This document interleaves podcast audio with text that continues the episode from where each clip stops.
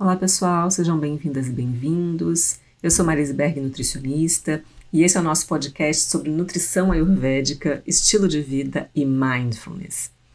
Nesse episódio, a gente vai conversar sobre o Ayurveda, o que é o Ayurveda e quais são as suas bases filo filosóficas, qual é a aplicação do Ayurveda na Índia e no Brasil, e justificativas para incorporar esses saberes ancestrais às nossas práticas contemporâneas de saúde. Então, Ayurveda, em sânscrito, significa a ciência da vida. É o sistema de saúde mais antigo do mundo, é a mãe da medicina. E os objetivos do Ayurveda são longevidade, a vitalidade, saúde física, mental, emocional, social e espiritual, e não apenas a ausência de doenças. No Ayurveda, a vida é percebida como uma jornada de expansão da consciência e de expressão dos nossos talentos naturais em harmonia com o universo, resultando em felicidade, prosperidade e liberdade, que são os quatro purushartas. Então a gente vai pensar em prevenção, em promoção de saúde e em tratamentos. E é uma ciência contemplativa que não se corrompe com o tempo. Ela foi concebida na Índia por sábios em estados avançados de meditação é, foi transmitida pelo método é, discípulo-guru, ou guru-discípulo, desde então, há milhares de anos, e é patrimônio da humanidade. E ela versa sobre o funcionamento humano, o nosso funcionamento como indivíduos, dentro de um contexto é, do planeta Terra e do universo. Então, essa sabedoria ela não muda, porque ela trata daquilo que é essencial e que é perene. Então, a descrição é, do Charak Samhita, que é o nosso principal autor clínico do Ayurveda, essa é a ciência onde os estados de felicidade, juntamente com o que é bom ou ruim, saudável ou não para a vida, e as dimensões da vida em si são descritos. A gente tem alguns textos muito antigos que possivelmente datam de mais de 9 mil anos antes de Cristo, que são Vedas, Upavedas e Vedangas. São os mesmos textos que originaram o yoga e que são a base do Vedanta, da sabedoria védica, esse Sanatana Dharma que é considerado uma sabedoria perene patrimônio da humanidade. Depois a gente tem a trilogia védica, que são os três principais textos, que são o Charak Samhita, que é um tratado clínico, o Sushruta Samhita, que é um tratado de cirurgia, e o Ashtanga Hridaya, que é um tratado geral, é uma compilação. Como é uma ciência muito antiga, o Ayurveda foi bebendo da fonte de várias escolas de sabedoria dentro da Índia, como Samkhya, o Nyaya, o Vaiseshika, o Mimamsa, o Yoga, o Vedanta e até alguns aspectos do budismo. Então, se a gente pensar, eu falei que é uma ciência contemplativa, né? Mas como é isso? A ciência, como a gente conhece no Ocidente, ela engloba princípios e procedimentos para buscar sistematicamente conhecimento, envolvendo o reconhecimento e a formulação de um problema ou de uma hipótese, são levantados dados por meio de observação e da experimentação, e aí se formulam hipóteses e, e tenta-se fazer a comprovação delas. E muito pelo, uh, pelo uso de recursos tecnológicos. Então, é uma ciência baseada no pensamento. O Ayurveda é uma ciência contemplativa e contemplar corresponde à teoria. É uma lealdade para revelar, esclarecer e tornar manifesta a natureza da realidade. É a busca da verdade, é uma percepção silenciosa da realidade é um conhecimento da verdade que é inerente ao objeto por meio da visão e da intuição, e não por meio do pensamento e da tecnologia. Então, a Ayurveda está baseado na visão, não no pensamento, mas essa visão mais ampla, que vem da intuição, não só a visão funcional dos olhos. Então, é um conhecimento subjetivo que vem por meio do refinamento da atenção, da concentração e da compreensão, que são obtidos a partir da meditação estados avançados e profundos de meditação. Então, os, os yogis védicos são mestres no manejo da mente, para que essa mente seja o mais plena, o mais pura, o mais focada, o mais límpida possível. Então, é dito que o Ayurveda é a ciência da vida. E existe um sloka, que é um dos mais tradicionais dentro dessa ciência, que eu vou falar para vocês agora. É, os lokas são versos que uh, contam a, essas histórias, né? Então, Samadosha Samagnicha, os doshas e a digestão em harmonia, potência digestiva. Samadhatu Malakriya, os tecidos e as eliminações em equilíbrio.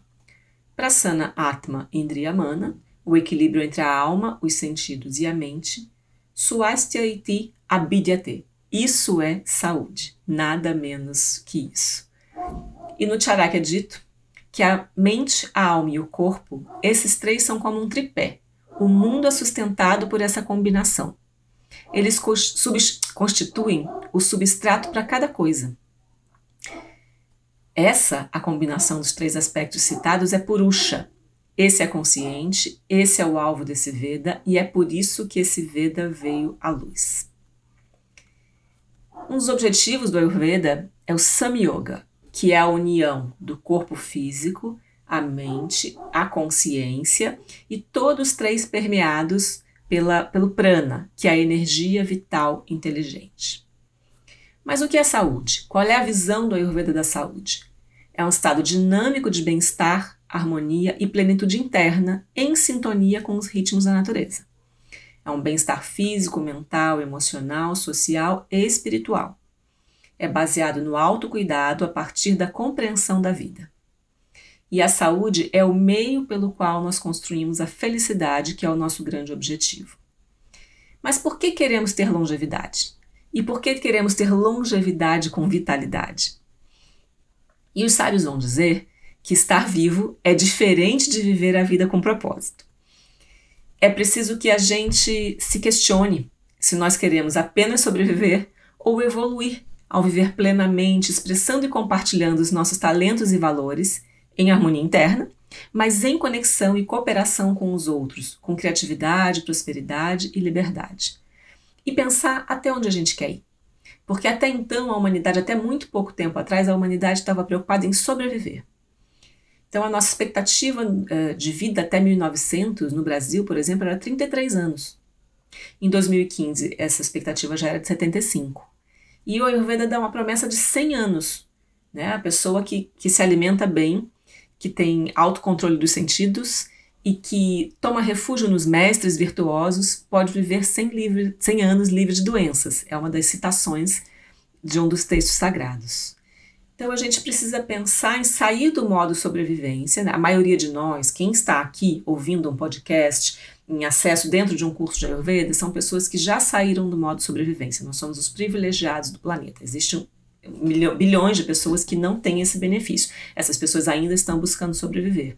Mas nós, que já temos o básico, podemos pensar em viver plenamente e evoluir espiritualmente e não só materialmente, para que a gente consiga ter essa longevidade com vitalidade e ajudar os nossos semelhantes e todos podermos evoluir juntos. E os sábios, nesse mesmo texto, vão dizer, vão dar a importância da alimentação e da nutrição para esse processo evolutivo. Então é dito que o alimento sustenta a vida de todos os seres. Todos os seres vivos no universo necessitam de alimento. A compleição, a claridade, a boa voz, a longevidade, a genialidade, a felicidade, a satisfação, a nutrição o vigor e o intelecto são todos condicionados pelo alimento. As atividades profissionais que levam à felicidade nesse mundo, os rituais védicos que os levam a residir no paraíso e a observação da verdade, do brahmacharya, que leva à salvação, estão todos fundamentados no alimento. E a gente encontra aí um paralelo com os objetivos da OMS, a OMS entende que a saúde é o bem-estar físico, mental e social e não somente a ausência de doenças. E para o Ayurveda, a saúde é um somatório da nossa genética, que é a nossa prakriti, ou seja, o nosso dosha original, a combinação de doshas e de elementos originais, mais os fatores ambientais, que hoje a gente chama de epigenética. E esses fatores ambientais englobam a mente e as emoções em primeiro lugar, o estilo de vida, depois a dieta, então, é um sistema de saúde todo pautado na dieta, mas ainda assim observem que a mente, as emoções e o estilo de vida vêm antes. E nos aspectos do ambiente, que é o quarto elemento. E a OMS, Organização Mundial de Saúde, vem desde 2002 estimulando os governos do mundo todo a Uh, incluírem as medicinas tradicionais, como a Ayurveda, a medicina tradicional chinesa, mas também naturopatia, osteopatia, homeopatia, nos sistemas públicos de saúde. Então, foi publicado um documento oficial com uma recomendação para o mundo de uh, que os governos procurem formas seguras de fazer a integração da medicina moderna ocidental com as medicinas tradicionais. Depois, em 2014, esse documento foi revisado uh, e ampliado, e aí ele incluiu a Ayurveda. Então, o foco é ajudar as autoridades sanitárias a encontrar soluções que propiciem uma visão mais ampla a respeito dessa melhoria da saúde e da autonomia dos pacientes. É o que eles chamam de autocuidado apoiado.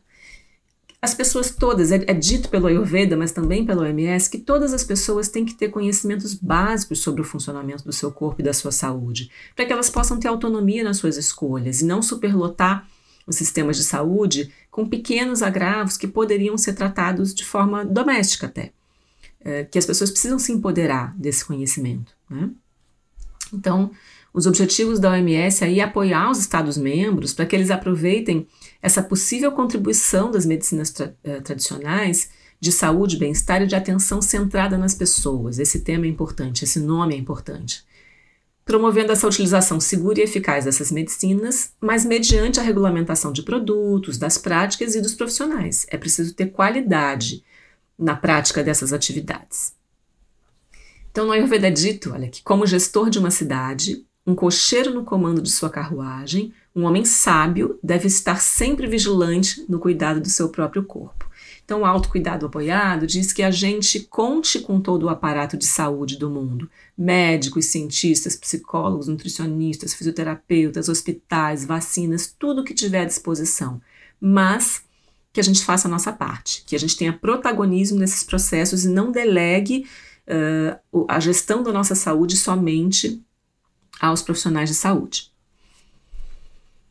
E aí o SUS, que é o Sistema Único de Saúde do Brasil, do Ministério da Saúde, em 2006 lançou a sua Política Nacional de Práticas Integrativas e Complementares, uh, começando a trilhar esse caminho sugerido pela OMS e começando a, a organizar a ideia de como trazer essas, essas práticas para o nosso sistema. Em 2018 isso foi uh, relançado, foi renovado e foram incluídas mais 10 novas práticas aqui no SUS. É, mas é importante ressaltar, antes que alguém fique é, preocupado, que essas práticas são integrativas e complementares. Elas não vêm para substituir o tratamento tradicional. Elas são um adicional é, que é muito útil, especialmente na prevenção e nos cuidados paliativos.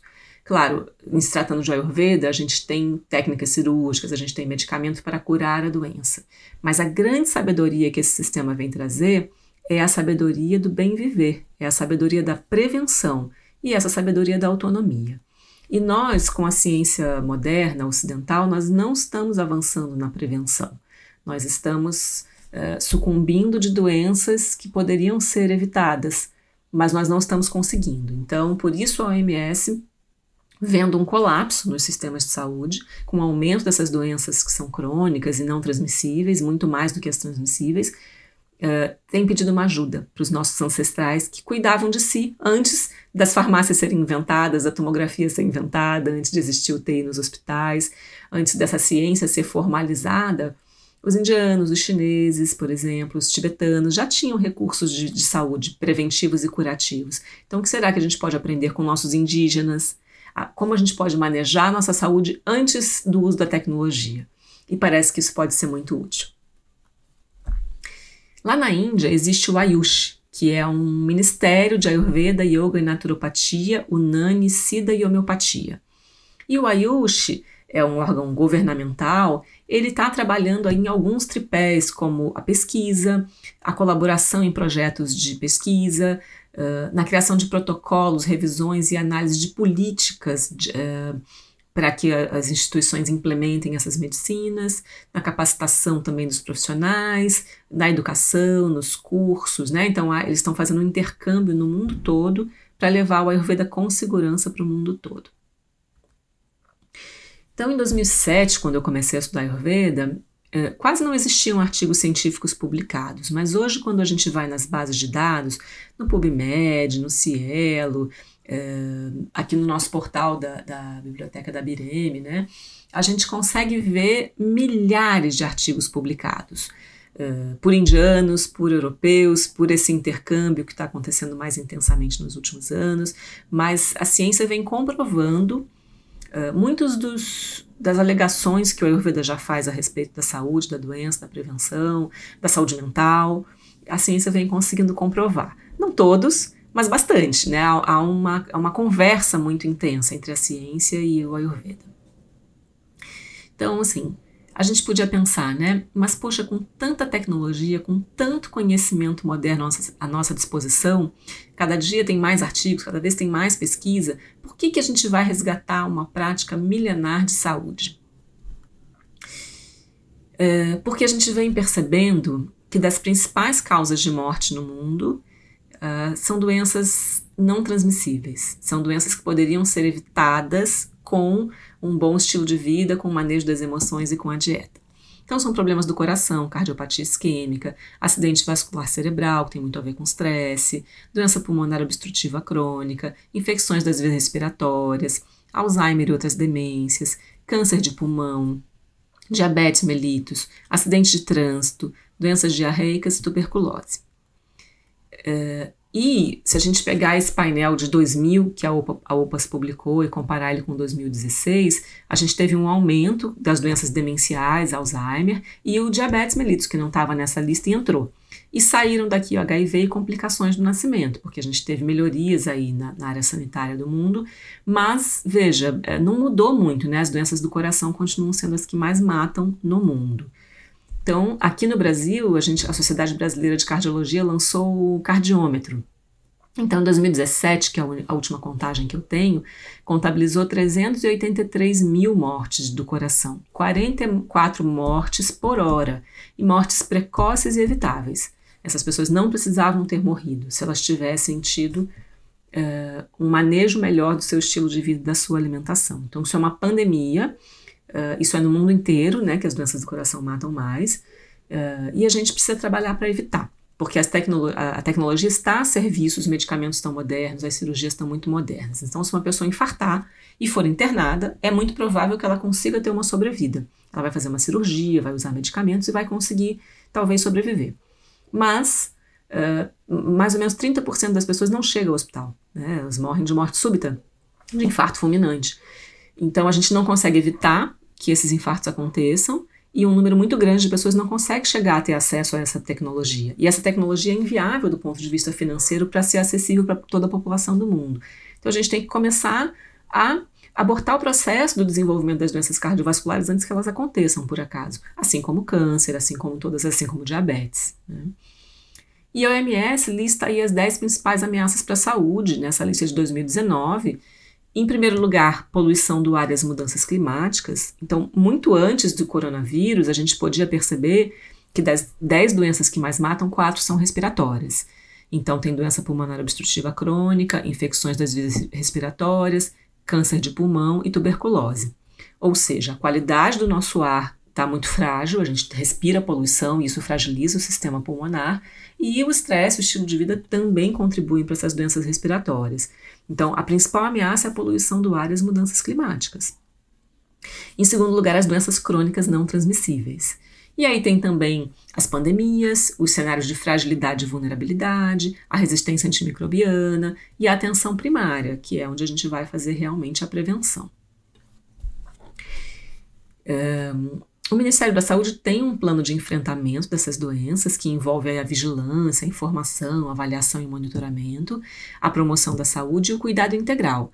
E esse plano é focado na alimentação saudável, na atividade física, em evitar o tabagismo e o consumo excessivo de álcool. Mesmo aquele etilista eventual precisa ser considerado, porque esse é um fator de risco para uma série de doenças.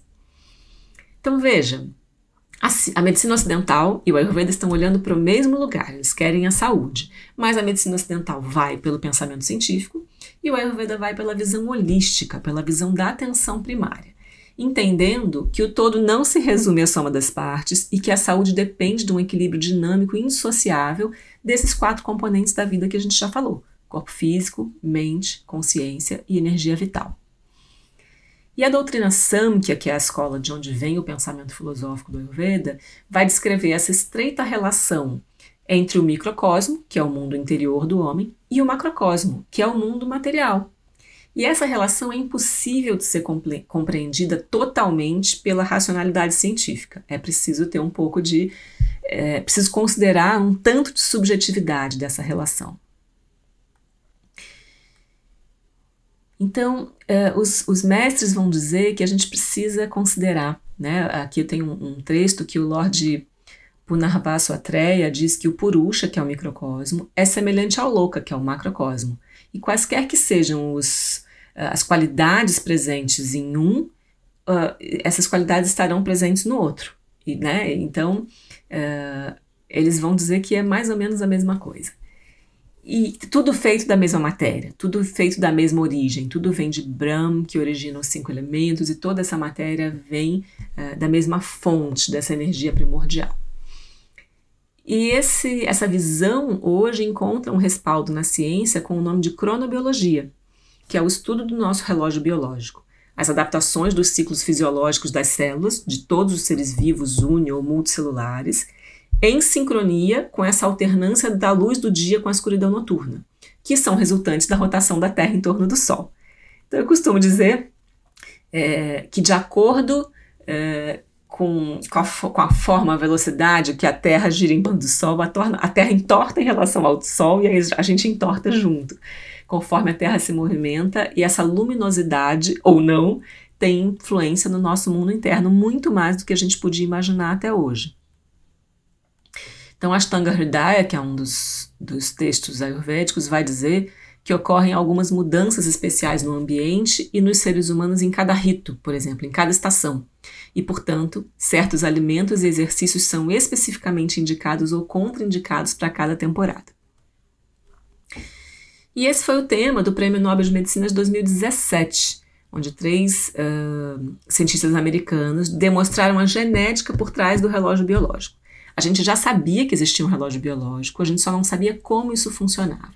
E com o avanço do projeto Genoma, dos estudos sobre a genética, esses uh, cientistas conseguiram desvendar esses genes que estão relacionados com, né, esse relógio biológico está relacionado com o nosso comportamento alimentar, com o sono e a vigília, com a temperatura corporal, com os hormônios, com o balanço energético, com a relação da glicose e da insulina, com a pressão arterial, com a termogênese, que é a geração de calor pelo corpo, e com a imunidade, e é isso é responsável pelo nosso jet lag, né? Quando a gente faz essas viagens intercontinentais, que dá aquela confusão, aquela ressaca no nosso sistema, a gente chama isso de jet lag, isso é regulado pelo, é, pelo ciclo circadiano. É uma, é uma desregulação do ciclo circadiano. Então a Ayurveda tem aqui oito especialidades, que são medicina interna, pediatria, psiquiatria, cabeça e pescoço, cirurgia, toxicologia, rejuvenescimento e afrodisíacos. E veja que a nutrição não está aqui mencionada como uma das especialidades do Ayurveda, e eu adoro falar isso, não para desmerecer a nutrição, obviamente, mas para dizer que a nutrição está na base desse sistema de saúde. É, não há um capítulo específico só de nutrição. Né? A sabedoria da nutrição está intrínseca e espalhada em todos os capítulos do Ayurveda. Ela é, ela é uma base, ela está ali no diagnóstico, que pode ser clínico laboratorial, então diagnóstico de qualquer doença ou do, do, estado da pessoa, a gente vai considerar a nutrição. Ela é considerada no tratamento, que pode se dar em diversos níveis, níveis mais superficiais, terapêuticos caseiros ou terapêuticos profissionais, mas em nível também de cirurgia ou de tratamentos mais profundos e nos processos de tonificação e manutenção, que se dão depois dos tratamentos, a nutrição está sempre presente. A gente vai sempre considerar o sistema digestivo, se ele está funcionando bem ou não, e por isso está gerando toxinas, como a gente restabelece a saúde desse sistema digestivo, e isso se faz com a nutrição, com o que a gente come, como, por quê e em que ritmo. Então a nutrição não precisa ser uma especialidade, porque ela é a base dessa, desse sistema de saúde. E no Ayurveda existem outros recursos terapêuticos para fazer tanto diagnóstico quanto tratamento. Então, por exemplo, o diagnóstico da língua, que pode dar sinais importantes, por exemplo, se a língua é, é mais larga ou mais estreita, se é mais pálida ou mais avermelhada, se tem saburra ou não, se tem marca de dente, se tem rachadura, se a língua fascicula, se ela treme muito, se ela tem linhas verticais, se ela tem linhas rachaduras, se ela é geométrica, tudo isso vai dando sinais da saúde da pessoa, de, de uh, curto, médio e longo prazo. Assim como as linhas de expressão, principalmente do rosto. Então, uh, linhas horizontais na testa significam mais ansiedade. Essas linhas verticais na testa, entre as sobrancelhas, indicam mais uh, tendência para raiva, para irritação. Uma linha abaixo dos lábios, né, como uma meia-lua, pode indicar, por exemplo, baixa libido, baixa fertilidade.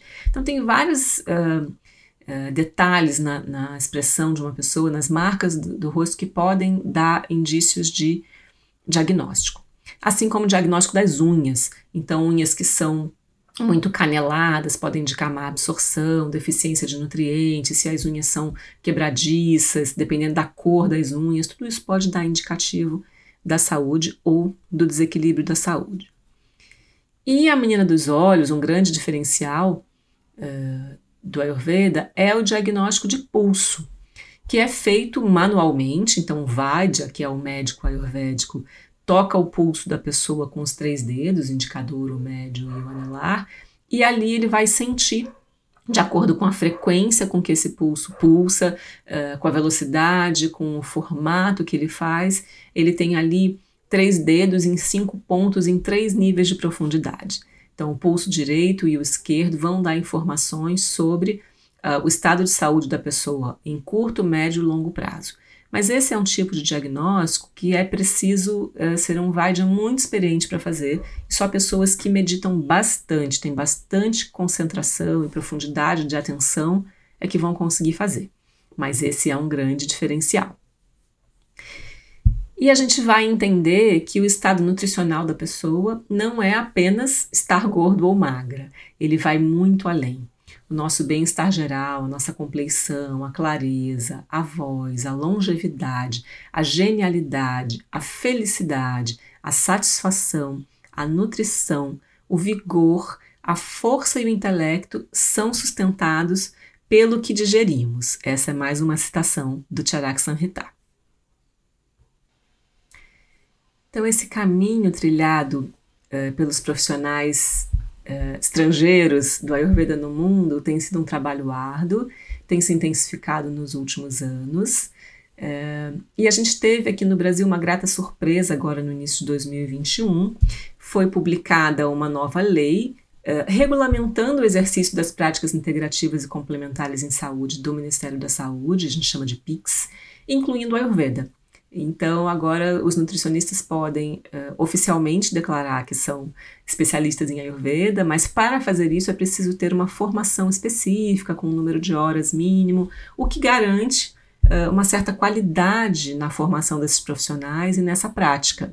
Então, foi uma grata surpresa, é uma boa notícia para todos nós, e isso é, uma, é um estímulo para o nutricionista e é uma segurança para o paciente, saber que esse profissional está respaldado numa ciência tão antiga e tão valiosa para o mundo, aos olhos da OMS, de outros países, não só do Brasil, e saber uh, que os órgãos oficiais que regulamentam a profissão de nutricionista também reconhecem e estabelecem critérios mínimos de qualidade. Isso foi um ganho para todos nós, para a nossa população. E eu vou encerrar esse podcast de hoje entoando um mantra, que é o meu mantra preferido, que é um Shanti Mantra, e depois eu vou entoar em sânscrito, então vocês me acompanhem. Quem conhecer, uh, cante comigo. Os mantras são palavras de poder, são uh, tradicionais na cultura védica, são palavras que, que dizem muito mais do que o seu significado, a vibração dessas palavras vem sendo transmitida há milhares de anos uh, por uma população muito numerosa e muito com muita fé então elas têm muito mais. O seu significado é muito bonito, eu vou dizer o significado no final, mas as palavras têm mais poder do que só o seu significado. Então traz as mãos em diante do coração e me acompanha mentalmente. Om Sahana Vavatu Sahano Bunatu Sahaviryam Karvavahe तेजस्विनवदितमस्तु मा विद्विषावहे ॐ शान्ति शान्ति शान्ति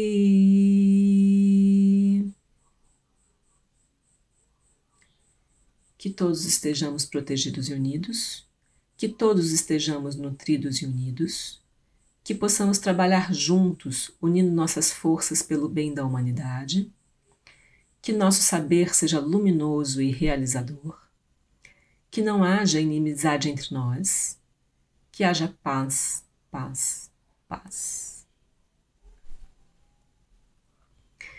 Eu agradeço a presença de todos vocês e no próximo episódio a gente continua a nossa conversa sobre as práticas do Ayurveda, suas origens, as escolas de sabedoria que fundamentam esse pensamento e um pouquinho já é, sobre os nossos doshas, os cinco elementos, como é que a gente olha a existência de todos os seres humanos e como é que se regula a nossa saúde a partir dessa visão.